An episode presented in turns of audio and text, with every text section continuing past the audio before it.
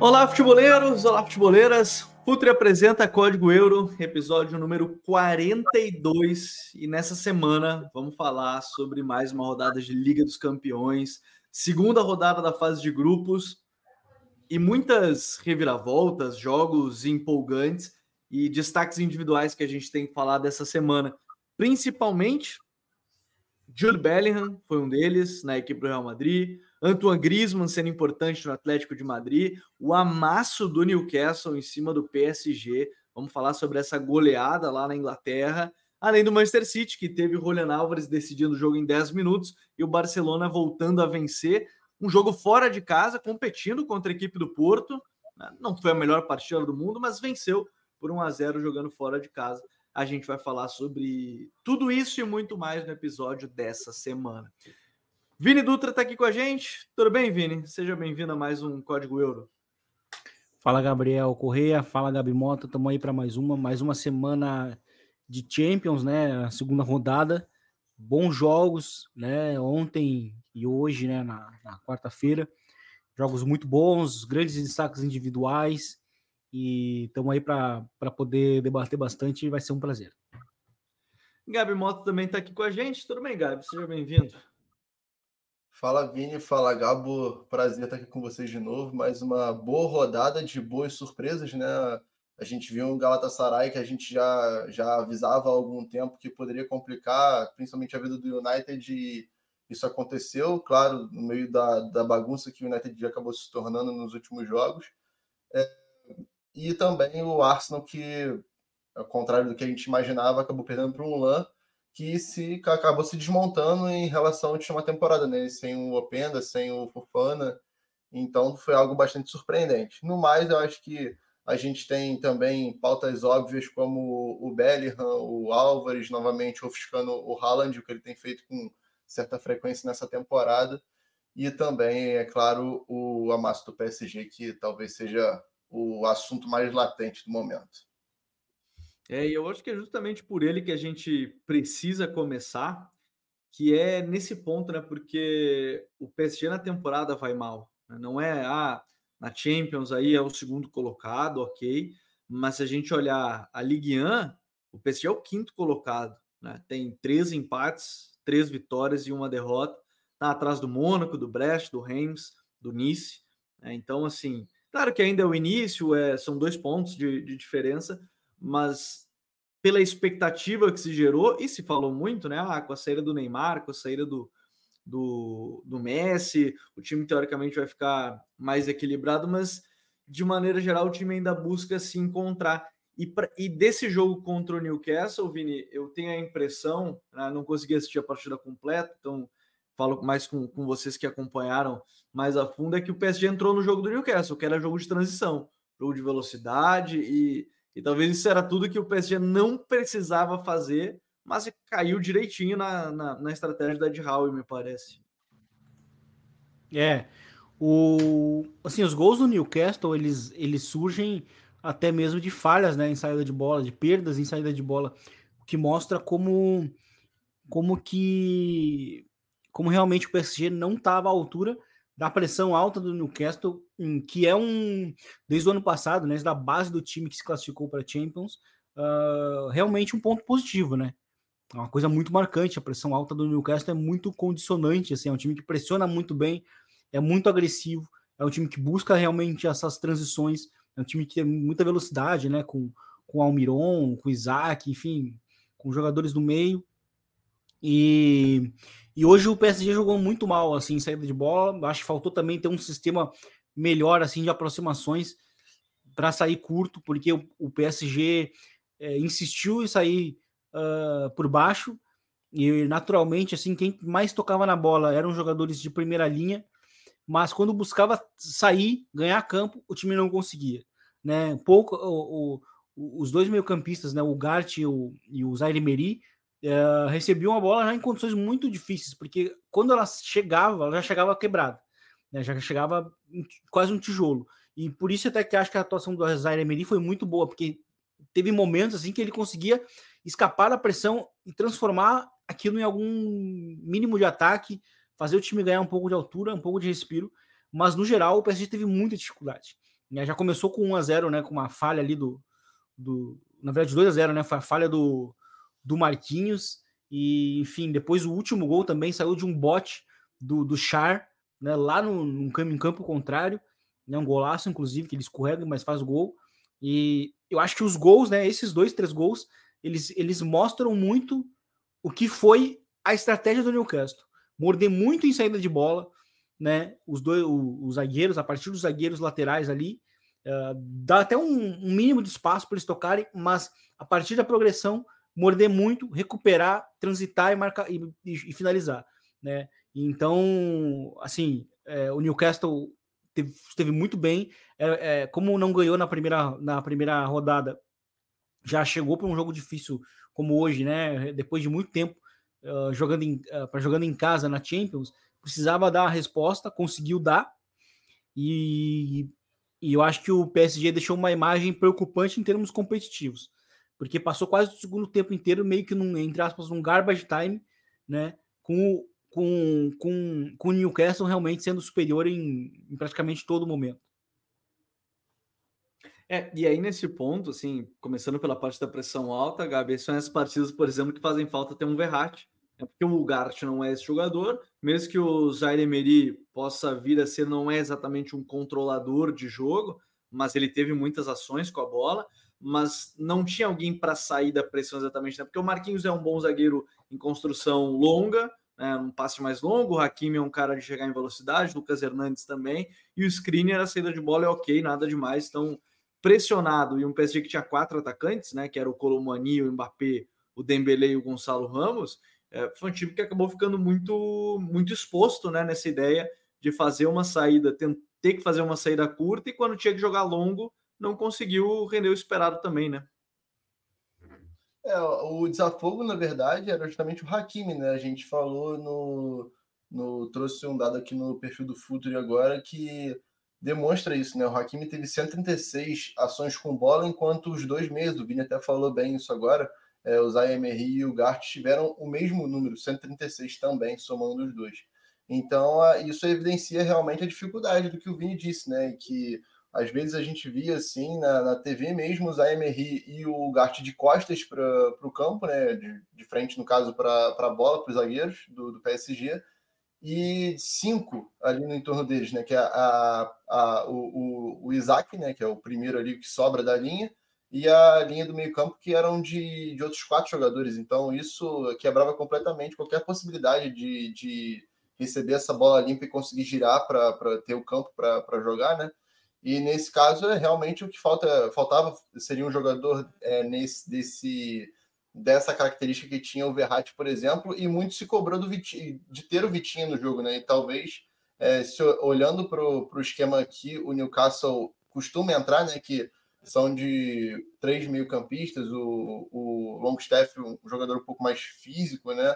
É, mais chegador, como aconteceu no gol, e o Tonali e o Bruno que pensam muito mais e interagem muito. Então acaba que você perdeu muito o meio campo, porque ou o Almiron e o Trippier também, um dos dois geralmente fechava muito nesse sentido.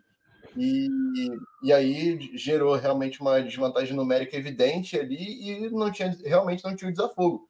Por mais que o PSG não tenha esse jogador no elenco, né, com essa característica que o Verratti tinha, talvez nem que fosse mais um no setor faria alguma diferença e tiraria essa, tiraria essa sobrecarga do, do Hakimi, que realmente é, a gente viu hoje, né? Ele até descolou umas duas bolas, essa última para o Dembélé, que ele saiu de frente para o Pope, mas demorou a finalizar. Seria uma potencial chance de gol aí é, para o PSG diminuir mais.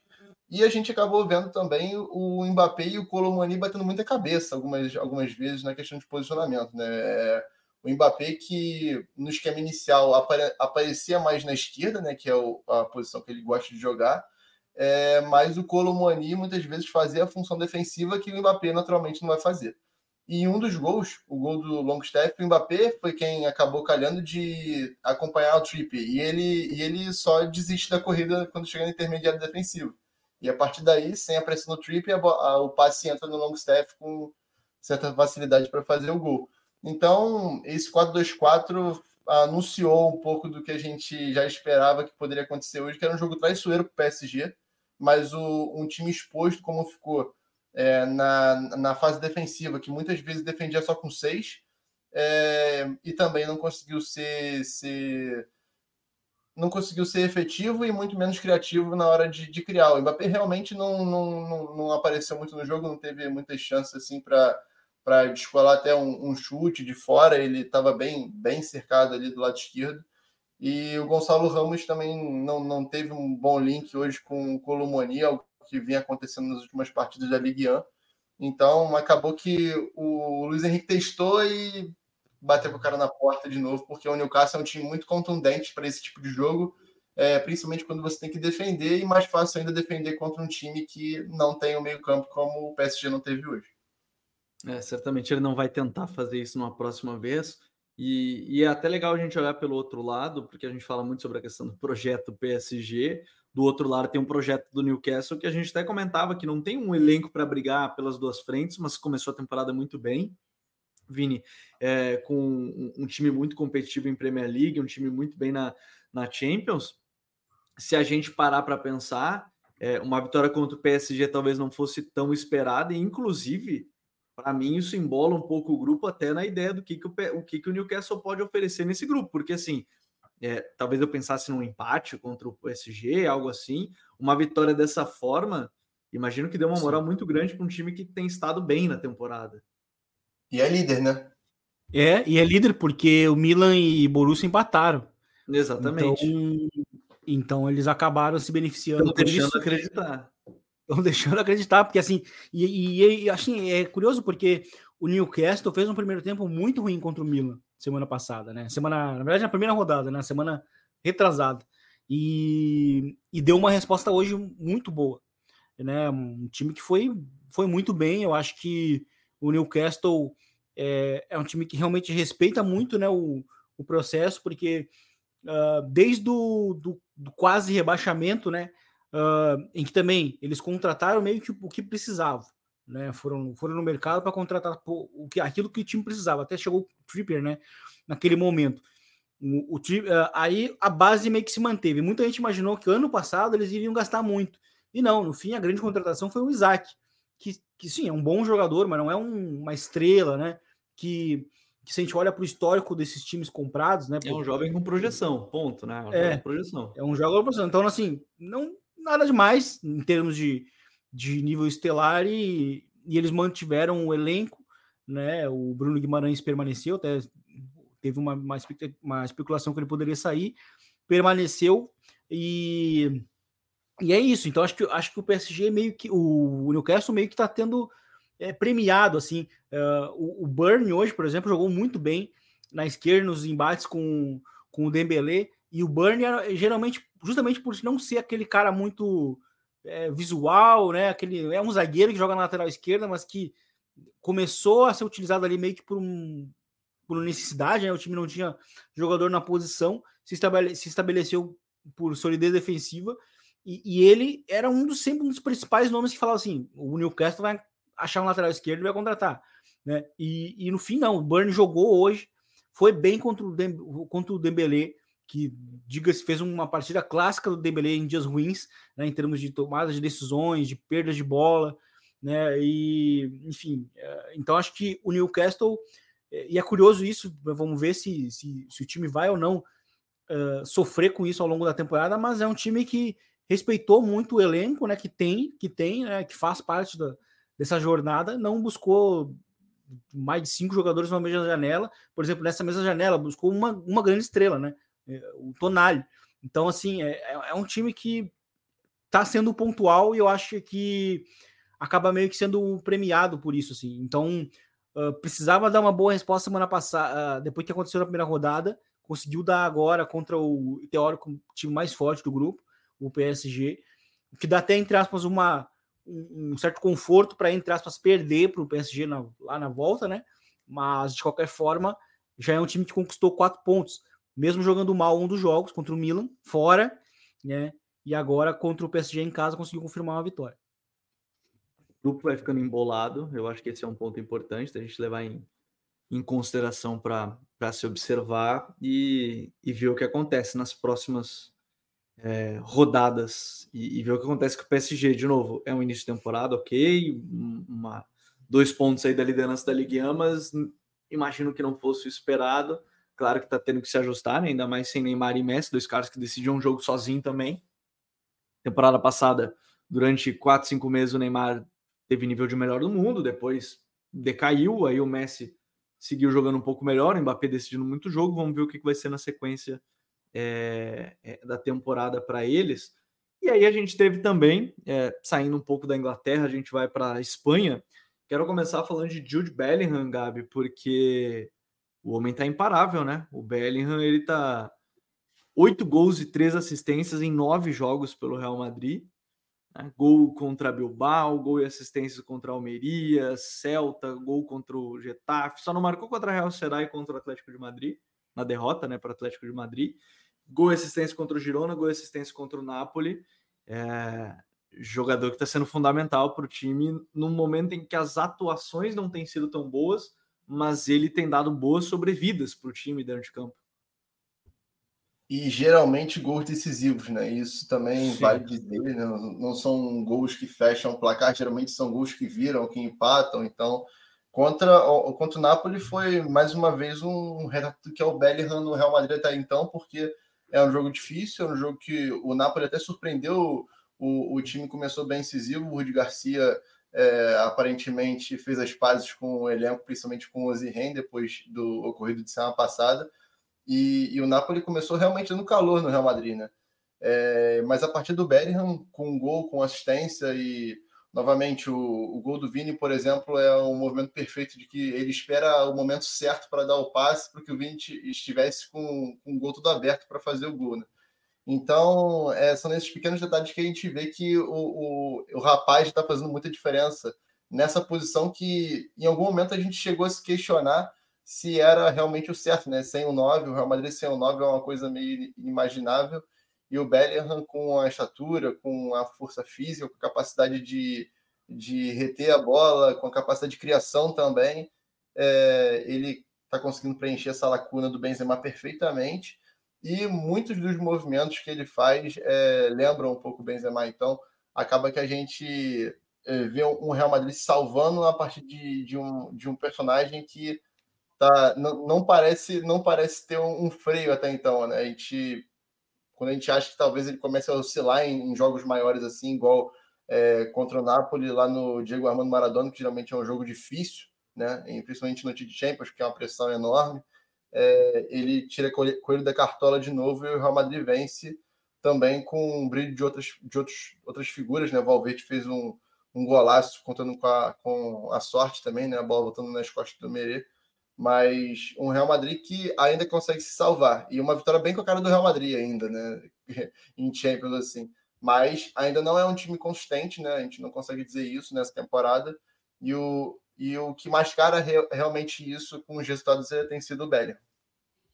É, o que ajuda de maneira geral, né, Vini, conhecendo a cultura Real Madrid, são justamente as vitórias, né? Porque vencer acaba sendo o ponto-chave para o Real Madrid. É, talvez tivesse perdido ou empata, empatado com o União Berlim, né, que fez o gol no finalzinho, e perdido para o Girona, é, seria uma crise instaurada. Mas como venceu Sim. todos esses jogos, entende né, o desempenho, nesse caso, para o Real Madrid, mas é, é um fato preocupante, porque se a gente pegar a temporada passada, quando chegou nos jogos que realmente importavam, não conseguiu se sobressair. Esse ano ainda tem o agravante né, de não ter um goleiro como Courtois e perder os gols do Benzema, que é o que a gente bate muito na tecla aqui. E é um problema, né? A, a, médio prazo, talvez no curto prazo agora não, não se sinta isso, mas no médio prazo talvez vá se perceber mais, né? A ausência do Courtois, já que o Benzema foi vendido, vamos falar de um cara que ainda é do elenco, né? As lesões do, do Militão e do Courtois fazem muita diferença. É, exatamente. E uh, eu cheguei até a fazer um texto recente do Bellingham uh, e menciono que as atuações do Real Madrid não são boas. E, e até assim, se a gente pega se a gente pega o, o jogo contra o Girona, uh, aconteceu com o Napoli meio que a mesma coisa, assim, né? Porque o, o Ancelotti meio que repete quase o mesmo time. A única diferença é o Rosselu, né, que jogou como titular no Campeonato Espanhol e ontem foi foi o foi o Rodrigo. E mas o início ruim foi a mesma coisa, né? O Real Madrid sofrendo muito com bola aérea, tomou o primeiro gol inclusive numa bola aérea, né? Uh, e aí se acha no jogo na verdade, ou, ou, na verdade, o, o Bellingham, na verdade, tira o Real Madrid né, do buraco, coloca no jogo. Né? Mesma coisa que aconteceu com o Hirona. Hirona foi a mesma coisa. O Hirona começou muito bem o jogo, dominando a posse, pressionando bem o Real Madrid alto, é, forçando erros. Mas aí o Bellingham acha, acha uma assistência numa grande trivela, né? Que que ali gira tudo, todo o jogo. Ali o Girona, depois dali, depois do 1x0, o Girona não, não, não, não conseguiu mais ser superior como, como vinha sendo. Né? Tanto que dois, três minutos depois, o Real Madrid já marca o segundo gol. E, e, mais, e com o Napoli foi mais ou menos a mesma coisa. Porque o gol nasce de uma falha né, do, do Di Lorenzo, uma falha de saída de bola, que o, na verdade acho que também, também tem muito mérito do, do Bellingham, porque a, a, no, no replay acho que já dá para ver melhor. No replay que tem aquele por trás, assim, por cima, que assim, ele tá preparado para os dois passes, para as duas, opções de passe que tinham o que tinha o de Lorenzo. Ou seja, acho que era o, o Anguissá, né? O, que estava no meio-campo, ou o Lobotka, que estava lá atrás. E ele faz a menção, ele faz meio que um S, né? Um movimento assim, e aí, que significa que ele, tal, ele iria sim para o Anguissá, mas ele estava lendo tão, tão bem a jogada que ele que ele já estava muito preparado para antecipar o Lobotka. Foi o que aconteceu no, no, no, na assistência do, do, do, gol pro Vini, né? E já no segundo gol, no, no gol dele, na verdade, né? O, o, gol da vira, no gol da virada, que, que assim mostra muito que a, a capacidade técnica do Bellingham, a qualidade técnica em termos finos também, assim como ele está muito apurado, porque assim ele recebe né, atrás da, da, da linha do meio campo, uh, conduz com uma perna, finaliza com a outra, né? Ele tem um pouco de sorte ali, o cara uh, no, no corte, a bola salva para ele, mas igual. Ele tá conduzindo com a esquerda, finaliza com a direita, tirando do goleiro. Então, assim, mostra como que tecnicamente ele tá muito apurado, tá muito acima, tá jogando muito bem é, e tá condicionando os jogos. Como o Gabi até citou, são gols, não são o gol que faz, não é o 3 a 1 né, o 4 a 1 no garbage time. Não, são gols que condicionam jogos. Né? O, o Sérgio Ramos, inclusive, até contra o Napoli, eu lembro disso, quando ele fez dois gols contra o Napoli numa daquelas campanhas do tricampeonato, ele tinha uma estatística de acho que 19 gols, e a maioria desses gols eram de empate ou virada de jogos.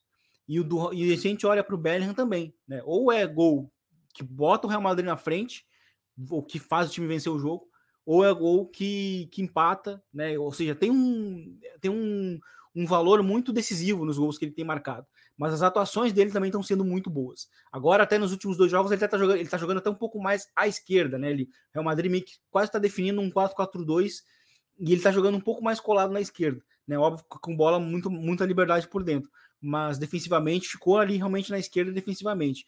E então, assim, tá condicionando, tá participando bem, né? Fazendo o time ter um pouco mais de posse nos momentos em que o time precisa tirar um pouco a bola do adversário.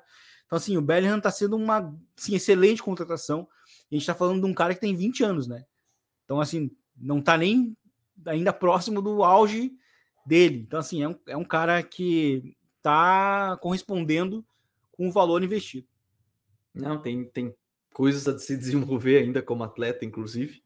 É, eu digo até em termos de, de idade mesmo, né? 20 anos, tem muita coisa ainda a, termo a, a, formação. Claro que hoje em dia os caras chegam mais formados já a nível principal, mas sempre tem pequenos detalhes que, que se vão melhorando, mas o Bellingham certamente é um desses caras que, que vai ser vai ser muito impactante no jogo de maneira geral.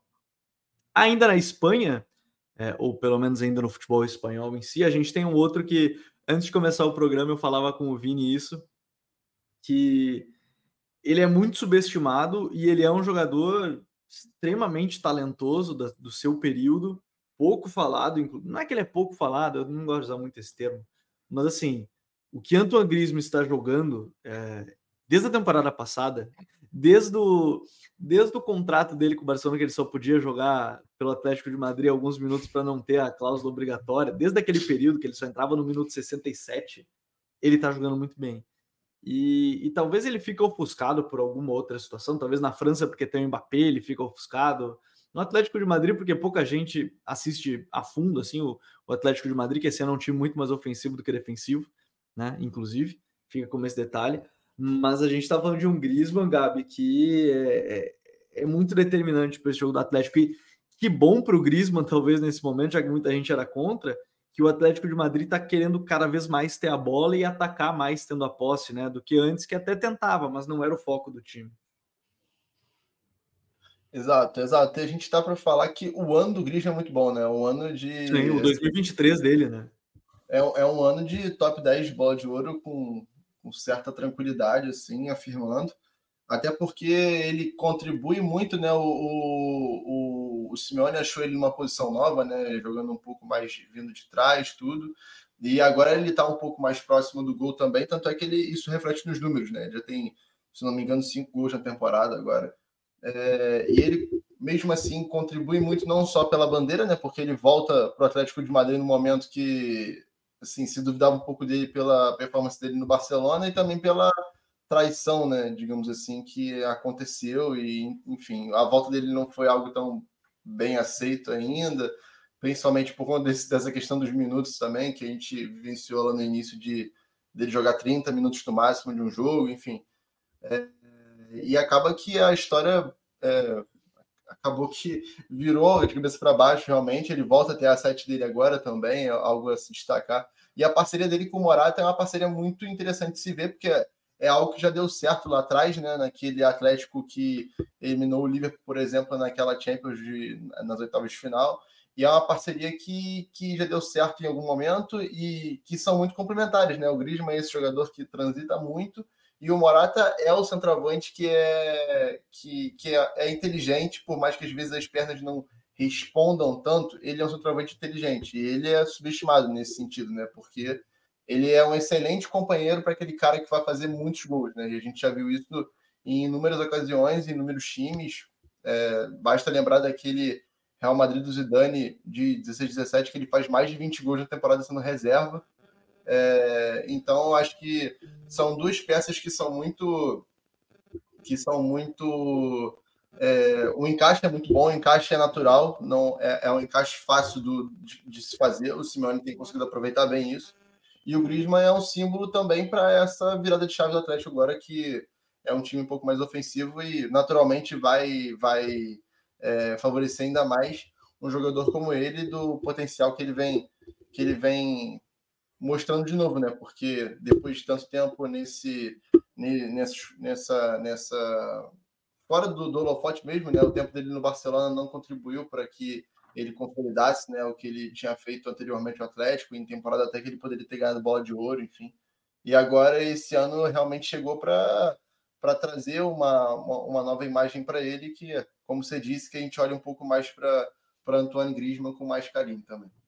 É, do lado dele, Vini, tem um cara que não é o melhor centroavante do mundo, obviamente, mas é um cara que compete muito e que, querendo ou não, tem entregue também é, bastante dentro de campo. Nessa temporada, principalmente, pelo Atlético são seis jogos, cinco jogos e seis jogos, perdão, e sete gols. Já na temporada são dez jogos e dez gols, contando Espanha, que é o Álvaro Morata, né? Uh, eu até estava fazendo essa contagem, só na temporada passada que ele não entregou mais de 20 gols. Em 19 e 20 foram 16 gols e 5 assistências. Em 20 e 21 aí pela Juve foram 20 gols e 12 assistências. Em 21 e 22, 12 gols e 9 assistências. E aí no 22 e 23, que ele não foi tão bem, foram 15 gols. Não tem nenhuma assistência.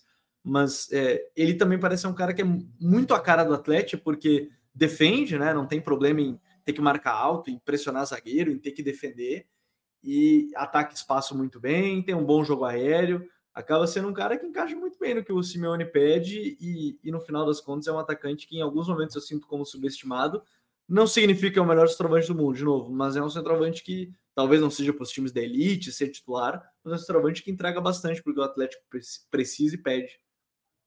Sim, o Morata, ele é um zagueiro, ele é um atacante que é, ele ficou meio, ele ficou meio marcado, né, para onde ele passou. Né? No Real Madrid ele funcionava muito vindo do banco. Uh, na Juventus ele saiu também, mas nunca, como bem disse, né, nunca foi muito reconhecido, né, pelo, pelo, pela, pela, pela maneira como ele, como ele conseguia participar do jogo, né, com gol em assistência. E, e no Atlético ele, ele tem, feito, tem feito um início de temporada realmente bom, né, aproveitando muito realmente esse bom momento do Griezmann, é, esse momento né, fino, né, tecnicamente do Griezmann. O Griezmann está condicionando muito o jogo e está melhorando o, o, Morata. Mas eu acho que não só isso, assim, eu acho que o Morata está se beneficiando por dois ou três motivos, né? Um deles é, é realmente o Griezmann pela, pela influência e pela, pela proximidade que, ele, que, eles, que eles têm em campo. O Griezmann coloca muito, muito, muitas vezes ele em, em condições muito boas, né? E, e, tanto que a gente está vendo um, um Morata né, mais letal. Mas eu acho que isso também tem a ver com uma outra contratação que o time fez, que foi o Samuel Lino, né? E que tá jogando como ala, como ala esquerdo. E, e, eu acho que isso tem tudo a ver com os, com os movimentos de, de ruptura do, do Morata, né? Então, porque o Samuel Lino, como ele é destro, joga na esquerda, ele faz aquele movimento é, do extremo, né? É, que cruza. É emular o Carrasco, né? Na ideia é. do Simeone é emular o Carrasco. Sim. E eu acho até que tá funcionando um pouco melhor nesse início de temporada, porque assim, o, o Morata realmente está muito clínico, assim, a bola chega, ele marca. Então, contra o Real Madrid, foi assim, foi um movimento em que o Samuel Lino trouxe para a direita, cruzou e assim, foi instantâneo, foi um movimento muito coordenado. E, e, eu acho que essa é uma arma muito, muito letal que o Atlético pode ter, uh, por, por, exemplo, quando começar o mata-matas, assim, quando começar uma, uma, uma, uma, fase de temporada mais, mais aguda, assim, né? Porque não é uma maneira só de parar o cara, né? Não é só parar o Griezmann. O gol pode surgir de outra forma. E o, ter, o terceiro gol, né? O 3 a 2 gol da virada hoje, ele surge num cruzamento do, do, do, do Molina, né? Na Royal Molina. Então, assim, também foi uma bola longa, assim, uma bola, foi uma bola tão simples assim, uh, né? Que é o Atlético superando a pressão do Feyenoord, jogou muito bem, acho que a gente, a gente, deveria falar isso também, jogou muito bem o Feyenoord de novo, e, e aí o Molina consegue fazer um cruzamento né? E, de novo, clínico, né? O, o, o Morato tem sido esse jogador que tem marcado nas chances que aparecem para ele. Então, tem sido assim, foi, na, foi no primeiro gol, né? Que surgiu ali de uma, uma bola que sobrou do, do Wiffer, e depois o terceiro, que, que foi de um cruzamento longo, assim, digno de atacantes finalizadores mesmo, né? Aquele atacante que só pra, pra, muitas vezes aparece para fazer isso. O que não é mesmo o caso do Morata, porque o Morata, na Copa do, na Copa do Mundo, na verdade, a gente viu isso uh, em outros momentos, né? Em Euro, mas sobretudo até mesmo com, com, com o Luiz Henrique, como ele era muito bom no apoio. Né? O Morata é muito bom no apoio também, habilitando os jogadores que vêm uhum. na segunda linha. Tanto que agora o Atlético de Madrid está jogando num sistema, é, ou pelo menos jogou hoje num sistema, com três, né? Que era o, o Saul é, fixando ali a, a, a, segunda linha, ele estava entre o lateral e o zagueiro do Feyenoord, tanto que o Feyenoord precisava botar o Wiffer para ficar entre esse, esse, setor, e aí ideia, inclusive, onde surge o gol, né, o primeiro gol do, do Atlético, e justamente que é para aproveitar também o ataque ao espaço do Saul, né, a partir de um movimento de apoio do, do Morata. Então, assim, o Morata é um atacante de, que é às vezes muito injustiçado, ficou, ficou uma, uma, uma, fama de, de que perde gol, de que só funciona vindo do banco, mas no Atlético, nos últimos, né, nos últimos tempos, ele tem aparecido finalizando, né? E eu acho que o reconhecimento já vai, já vai aparecer nessa temporada com números, né? Já tá com sete gols, então acho que facilmente vai, vai superar os 10 gols na temporada. E, e que bom para o Atlético que conseguiu ter duas armas ofensivas muito fortes. O Atlético evoluiu muito, muito ofensivamente apesar de ter perdido defensivamente, né? Os gols que o Atlético tomou hoje também são gols que a gente não costuma ver nos times do Simeone, né? no, no Atlético do Simeone, sobretudo. Hum, por isso que eu falei que tá um time nesse momento parece ter um time mais, mais ofensivo do que do que defensivo e tem tem de fato chamado chamado atenção de novo para não cair naquele lugar comum, os times Simeone é X, time de Simeone é Y, é legal de dar uma acompanhada aqui que o time mudou bastante e o Samuelino Jogador para ficar de olho que a gente deve produzir algum material mais recente, produzir algum, alguns, alguns dados legais aí do, do jogador que está atuando ali na como ala esquerdo brasileiro, né? Que está atuando como ala esquerdo nessa função que era antigamente do, do Ferreira Carrasco. A gente tem que destacar né, mais duas coisas no episódio, né? E, e eu quero seguir com o Vini aqui antes de chamar o Gabi, porque a gente já conversava sobre essa situação que ia se vir no City, Vini, que era do Julian Álvares. O que, que ia acontecer com o Julian Álvares? Porque não dá para deixar um atacante desse nível na reserva por tanto tempo. E mesmo que o Guardiola não quisesse, a lesão do De Bruyne acho que ajudou por um primeiro momento ter ele ao lado do Haaland. É... O Guardiola tem uma grande dor de cabeça aí, porque o Julian Álvares é um atacante muito, muito bom. Hoje ele entrou no final do jogo, em 10 minutos ele virou o placar, né? Tava 1 a 1 ele virou o placar, fez o 2 a 1 e ainda deu assistência para o 3 a 1 é, A gente está falando de um atacante que é muito completo, né? Ele não é só um 9, ele é um atacante de mobilidade, ele sai da área, ele cria, ele pressiona. É, é um atacante que o Guardiola queria ter, mas enquanto tiver o Haaland, talvez o Guardiola comece a, a, a bater, bater cabeça, né? Sim. O Julian Álvares, ele é um cara que ele tá condicionando o jogo, assim, e vindo do banco, né? O que às vezes é ruim para alguns atacantes, porque, sei lá, não tem muito tempo de jogo, não, não tem muito ritmo, e ele está conseguindo condicionar em poucos minutos. Assim como foi na temporada passada também, muitas vezes marcando gol vindo do banco, é, ele está condicionando é, em jogos pesados já, né? O City vem numa semana em que perdeu um jogo, e, e numa semana, inclusive, que o próprio Julian Álvares mostra, até porque ele tem até mais recursos que o Haaland pode, pode ter. Né? Porque o, o Julian Álvares é um cara que consegue condicionar na bola parada também. Então ele bate bem faltas, ele fez um gol de falta. Ele é um cara que é, aparece não só como um cara que marca gol uh, regularmente, mas é um cara que aparece que marca gol decisivo também. É, se a gente fala muito do Mbappé sobre isso, o Mbappé é um, é um, cara que a gente fala assim, pô, o Mbappé, uma característica marcante do dele como jogador é aparece em jogos decisivos. E o Julian Álvares, eu acho que é esse cara também, né? É o cara que também tem é, é uma ameaça em transição, rápido, e que é o, o, o gol, né? O, a assistência que ele dá é uma transição. É, e ele é um cara que, que tem a finalização difícil também, que ele consegue converter. Né? O primeiro gol, gol de empate, é uma finalização difícil e que também é de uma leitura dele. Ele vai esperando o Schlager marcar só a bola, o Schlager estava marcando ele. O Schlager vai olhando só para a bola e o, e o Julian Alves vai, vai dando passo para trás e quando ele está super livre, tem tempo e espaço para dominar e colocar a bola na gaveta. Então, assim, é um jogador muito diferenciado. Uh, eu acho, se já falei isso, a gente falou até num episódio do ano passado sobre isso. Acho que o Julian Álvares, se fosse o titular do City, não precisaria nem do, do Haaland, ele teria números similares ao do Haaland. Eu tenho essa consciência. E, e a gente nota que, que, ele é um cara diferenciado nesses momentos, assim. E, e talvez se continuar muito muitas vezes no banco, e talvez a paciência dele uma hora vai acabar realmente, porque assim, ele mesmo percebe, né? Que ele po pode, pode mais, ter mais minutos porque é esperado pelo menos que na segunda parte da temporada o, o, o De Bruyne volte, né, e jogue mais, né, então, mas de qualquer forma o City tem um jogador muito bom é, e que pode mudar jogo vindo do banco. É, Gabi, o que, que o Guardiola vai fazer, né, porque no momento decisivo provavelmente o De Bruyne vai estar, tá. como é que ele vai armar esse time? Eu já falei que a minha ideia é De Bruyne um pouco mais recuado, mantém o, o Julian e, e bota o Haaland. Mas não sei se é a ideia do Guardiola fazer isso, apesar de achar que é possível de fazer, não sei se ele vai. O que, que você faria?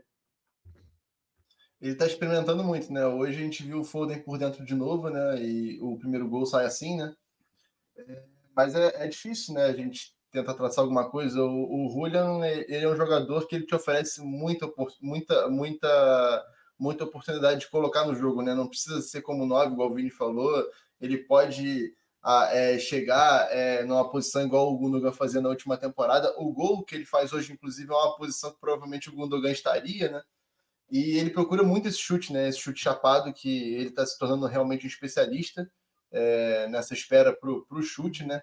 Já é, sei lá, o terceiro, quarto nessa temporada que ele acerta, são seis gols dele na temporada e quatro assistências. E, por exemplo, o Haaland tem oito gols, então estão muito próximos ali, sendo que um tem muito mais uma função de definir dentro de área, já numa posição muito perto do gol, geralmente, né? Quando ele, quando ele marca, e o outro tem um caminho muito mais longo a percorrer no campo quando ele está, né? Que é transitar, é ir de uma ponta a outra para gerar apoio, é tabela, e se apresenta para chute, enfim, é um cara muito mais dinâmico, né? A gente vê isso, e ele está se criando, né? É um espaço que é, é um momento que era chave para ele se criar e aí, das duas, uma, ou ele vai jogar, ou ele vai ter que procurar o espaço dele em outro lugar, porque o potencial dele é enorme, enorme, enorme.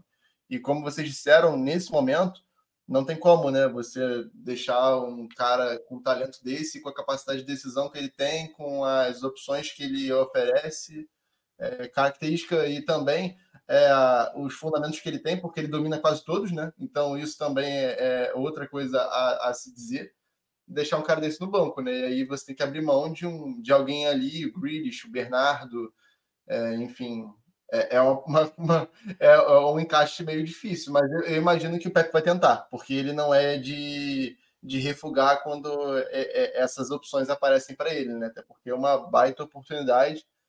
E eu, eu até imagino que com nesse esquema com o De Bruyne e o Haaland, é, junto com, com o Julian, o, que, o cara que mais vai se beneficiar é o Julian, porque ele vai ter um cara ocupando a área do tamanho do Haaland, que ah, ele carrega consigo muito zagueiro, né? Os, os zagueiros geralmente estão muito é, com os olhos presos nele, né? E o De Bruyne, com a capacidade dele de criar, o grande beneficiado em questão de estatística, em conversão em estatística, deve ser o Julian. Ele já tem entregado isso, e a partir de, de, de ter um playmaker atrás dele do nível do De Bruyne, é, a coisa tende a, a ficar realmente sinistra e a gente viu o argentino decolando, né? Então é um momento chave, ele está aproveitando e aí o Pepe tem a dor de cabeça. Eu acho que é possível os três juntos. A questão realmente é como o Pepe vai fazer funcionar isso na questão do equilíbrio defensivo também, né? Eu espero que sim, eu espero que aconteça e, e é uma dor de cabeça que vai ter o Guardiola que ele gostaria de ter, se ter bons jogadores nunca é um, um, um, problema e alguém tem que falar o que acontece com esses atacantes de uns 70 argentinos, né?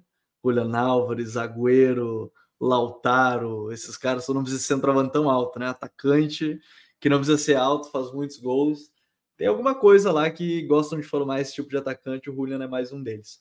E para a gente fechar o episódio da semana, temos que falar do Barcelona, que venceu, olha, é, venceu num jogo difícil até, Vini, contra, contra o Porto, é, teve vários problemas em construção sob pressão, já era um problema antes e sem o Frank de Jong, acho que isso, isso aumenta, inclusive. Mas eu quero ir para um outro lado, é o lado de uma vitória contra um time teoricamente forte em um jogo fora de casa de Champions. Isso, de repente, pode ser um, um ânimo importante, mesmo que não tenha sido a melhor partida em termos de competição para o Barcelona é um ponto importante a se levar em consideração, né? Vencer um jogo fora contra o Porto é Sim. é sempre importante, pensando nessa ideia, né?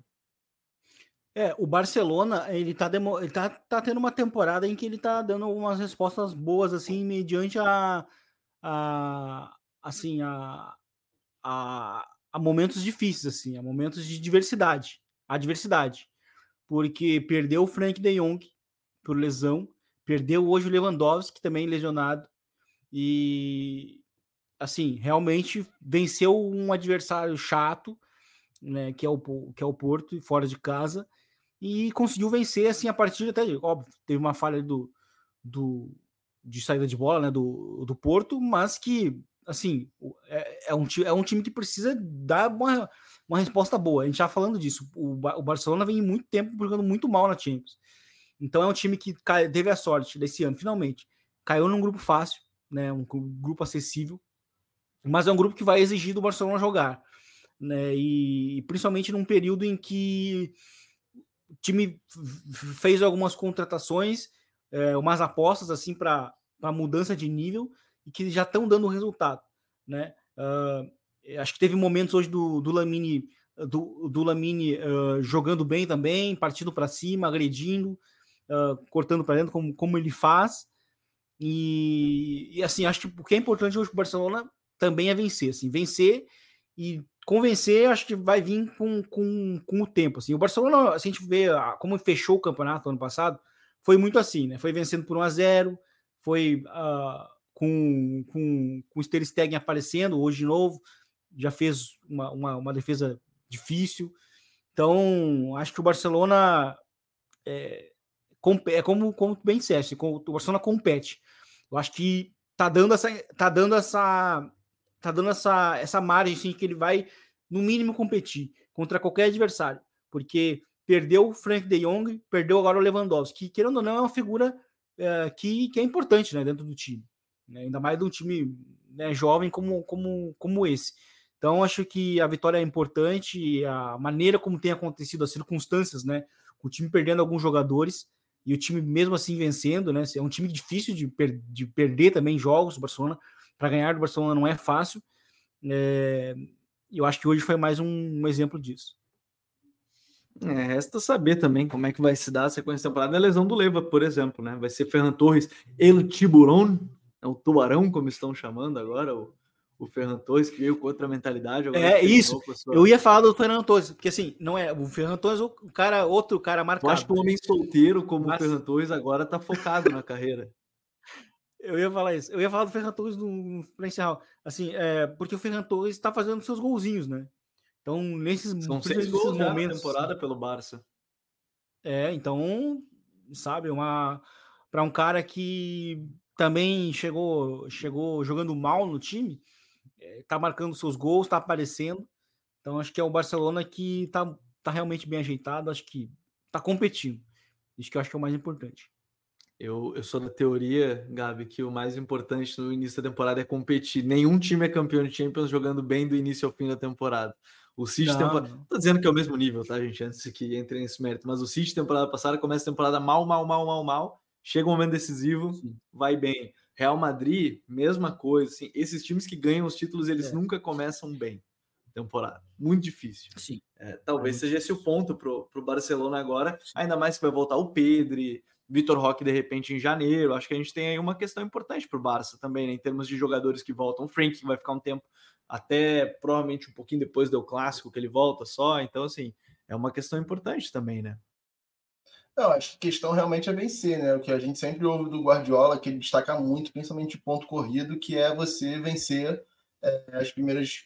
É, o primeiro mês ali é muito importante você vencer as partidas. Então, é uma, uma forma de você largar e ganhar fôlego para então competir e também evoluir teu próprio time, né? Então, o Barça, ele, ele apesar de ter jogadores muito já é, testados, né? O Leva, o, o Frank, apesar da idade dele, o próprio João Félix tá, tem uma certa caixa que, por exemplo, o Lamine não tem, o, o, o Pedro não tem tanto ainda, apesar desses anos no Barça, mas em grandes competições nem tanto. É, o Gavi, então, assim, são jogadores já consolidados, mas que ainda se busca o encaixe. Né? A gente viu contra o Royal Antwerp pô, uma performance que todo mundo ficou é, de cara com como performaram juntos João Félix e Lewandowski. Né? E aqui dali é um potencial que a gente pode ver em grandes jogos também, né? pelas características dos dois. Então, essa, esse é o momento de você conquistar realmente os pontos. Né? Hoje, o Porto, por exemplo, era era um time que poderia é, trazer dificuldade realmente, né? O, o Porto que é, nas últimas temporadas com Conceição, a única grande perda assim para essa foi o Otávio, né? É, mas assim, os pilares são os mesmos, o, o Taremi, é, a defesa, o Diogo Costa, então assim, é um time que, que joga junto há algum tempo e tem um propósito muito claro, né? No 4-4-2 dele. Então era um jogo realmente que poderia trazer alguma dificuldade e o Barça mesmo assim conseguiu o resultado. Então é, principalmente fora de casa, no Dragão, que geralmente é um jogo um pouco mais enrolado também e tudo. E o Ferran corresponder assim, logo entrando na vaga do Lewandowski durante o jogo, é um sinal positivo também, né? Porque, por exemplo, no City, ele era, quando ele jogava, ele era muito um jogador terminal também, né? Nesse sentido de estar um pouco mais dentro da área, tudo. Então, é, pode ser que seja alternativa até que o Leva esteja 100% de novo. É, e novamente, talvez a, talvez não, com certeza a ideia do Xavi é conquistar os pontos para então, em algum momento, você ter um fôlego para realmente ter calma na hora de desenvolver e bater realmente forte na, no, que, no, que, no que eles pregam na hora de, de, de jogar, realmente com as peças que eles têm e com todo mundo saudável, né? Isso é importante. É, então isso a gente vai ter que ver. O Barcelona perdeu os jogadores, nem falei do Rafinha também, que teve a lesão. Então é, tem um período aí, de novo, para mim, o, o importante para as equipes, as principais equipes, é a virada do ano, é janeiro, fevereiro. É ali que o desempenho tem que começar a crescer. Claro que não vai perder todos os jogos até, até lá, mas vai competindo e, e vai tentando evoluir o desempenho até aquele momento. Passamos por bastante coisa da Champions, claro que teve outros destaques aí que, de, de, de, rodada que a gente poderia falar também por, por mais tempo, mas acho que esses foram tão interessantes quanto. Né? Teve mais uma derrota do Manchester United, isso acho que vai servir para a gente falar em um podcast só sobre os problemas do United. Né? Derrota para o Galatasaray, jogando em casa, segunda expulsão do Casemiro, ou terceira expulsão do Casemiro pelo Manchester United. Né? Ele que só tinha duas expulsões pelo, pelo Real Madrid é, em quase 500 jogos, 400 jogos, mas eu não irei expressar minha opinião sobre isso mais. Tem a vitória do Lens em cima do Arsenal, né, de virada, inclusive, lá na França. Enfim, tem bastante coisa que a gente pode falar mais para frente. A Real Sociedade, muito bem, vencendo o Salzburg fora de casa. A nossa Real Sociedade, indo muito bem com o Takefusa Cubo. O Cubo que será tema aqui em breve também no podcast. Mas acho que a gente conseguiu passar pelos principais aí destaques da, da semana de Champions, dessa segunda rodada da competição. Vini, voltamos na semana que vem, na próxima quinta, para falar aí de repente sobre jovens, né? Porque essa temporada tem diversos jovens que a gente tem que ficar de olho na, na nos campeonatos europeus, hein? É isso aí, Gabi. Vamos voltar semana que vem, falar dos jovens na temporada. A gente tem muito jogando bem é, nesse início de temporada, né? O Cubo tá jogando muito bem, já fez um baita jogo agora de Champions no final de semana contra o Atlético Clube né, com aquela comemoração que ele fez. Ele fez o quadradinho é. quase, né? O Cubo fez o quadradinho.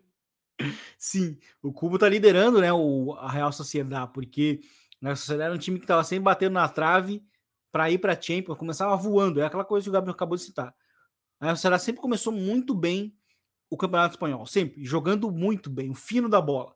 Mas chegava no final do campeonato, perdia fôlego, natural para um time que não tem um elenco uh, tão grande, e acabava perdendo a, a, a vaga, né? Muitas vezes para o Atlético de Madrid. Né? E, e desse ano, ano passado, foi diferente porque o time teve muita constância, né? tinha muita qualidade individual no Cubo, né? E no, e no Yarzabal também, que depois voltou da lesão e que estava jogando muito bem. Também veio de uma semana muito boa. Uh, né? E então a gente vai realmente falar desses outros jovens. Tem sido uma temporada excelente de jovens. A gente, se a gente parar para pensar, até o, o Bellingham entraria, né? Mas obviamente eu acho que não, não precisaria. Mas, Vamos mas... respeitar e não colocar. Né, Vamos respeitar. Mas no mais, assim, foi foi realmente tem sido uma temporada excelente assim. E só para falar de Champions, fechar um pouquinho, uh, o Milan tá na hora de começar a ganhar a Champions, porque assim tá perdendo muito gol e gol e chances claríssimas. Né? Semana na, na primeira rodada contra o Newcastle fez um grande primeiro tempo, chances claras, não venceu contra o contra o Dortmund de novo, com chances muito claras e não conseguiu marcar o gol. Então, assim, preocupante no grupo da morte isso, né? É um time que poderia, por exemplo, estar tá com seis pontos e não tá, tá com dois. Então, assim, é, é hora de abrir, abrir, abrir realmente é, o olho, né? O United a gente mencionou, o Royland fez gol, tá aparecendo em gol, mas segunda derrota do United em casa, derrota seguida, inclusive. Então preocupa, né? É, então, assim, tá na hora de, de, alguns times acordarem um pouco mais, né? O, o, Bayern também é um time que tá jogando mal. A questão, a questão do Gabi citou do, dos times que não se uh, não, não devem jogar bem. Na questão do Bayern, é, jogar bem é importante. Então, se o Nagelsmann continuar desse jeito, ele pode ter um destino muito similar ao do Nico Kovac ou ao do Ancelotti, que foram demitidos, mesmo com o time relativamente bem.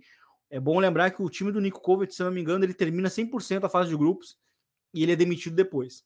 Então, assim, é, é, é o Nagelsmann tá jogando mal, tá, o time do Bayern tá se apoiando muito no, no Musiala no, e, no, e no, no Harry Kane, mas vai precisar jogar melhor.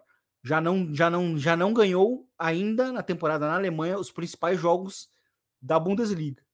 Então, assim, tá na hora de eh, tá na hora de do Nagelsmann, do Nagelsmann não, né, do Tuchel ou do Tuchel, uh, abrir lá o olho, porque com a sombra do Hansi Flick, a questão da situação dele pode, pode piorar bastante. Seria engraçado. Mas foi um prazer, Seria... até a próxima. É. Seria engraçado ver o Hans Flick de volta ao Bayern de Munique. Gabi, voltamos na próxima semana, meu parceiro. Valeu, Gabo, valeu, Vini. Só destacar, igual o Vini deu destacar o Rasmus Royland, que é realmente o único raio de luz do United nesses dois jogos na Champions. É, e também nas outras, é, nas outras partes do jogo também, questão de pivô, é, como ele consegue se movimentar fora da área também, a questão do, do arranque também, que ele demonstrou ontem no segundo gol. Então é mais um jogador para a gente ficar de olho, é, mesmo nesse caldeirão aí que está o United. É, é, a gente vai ter que ver. Vamos tentar explicar em breve o que está acontecendo com esse Manchester United.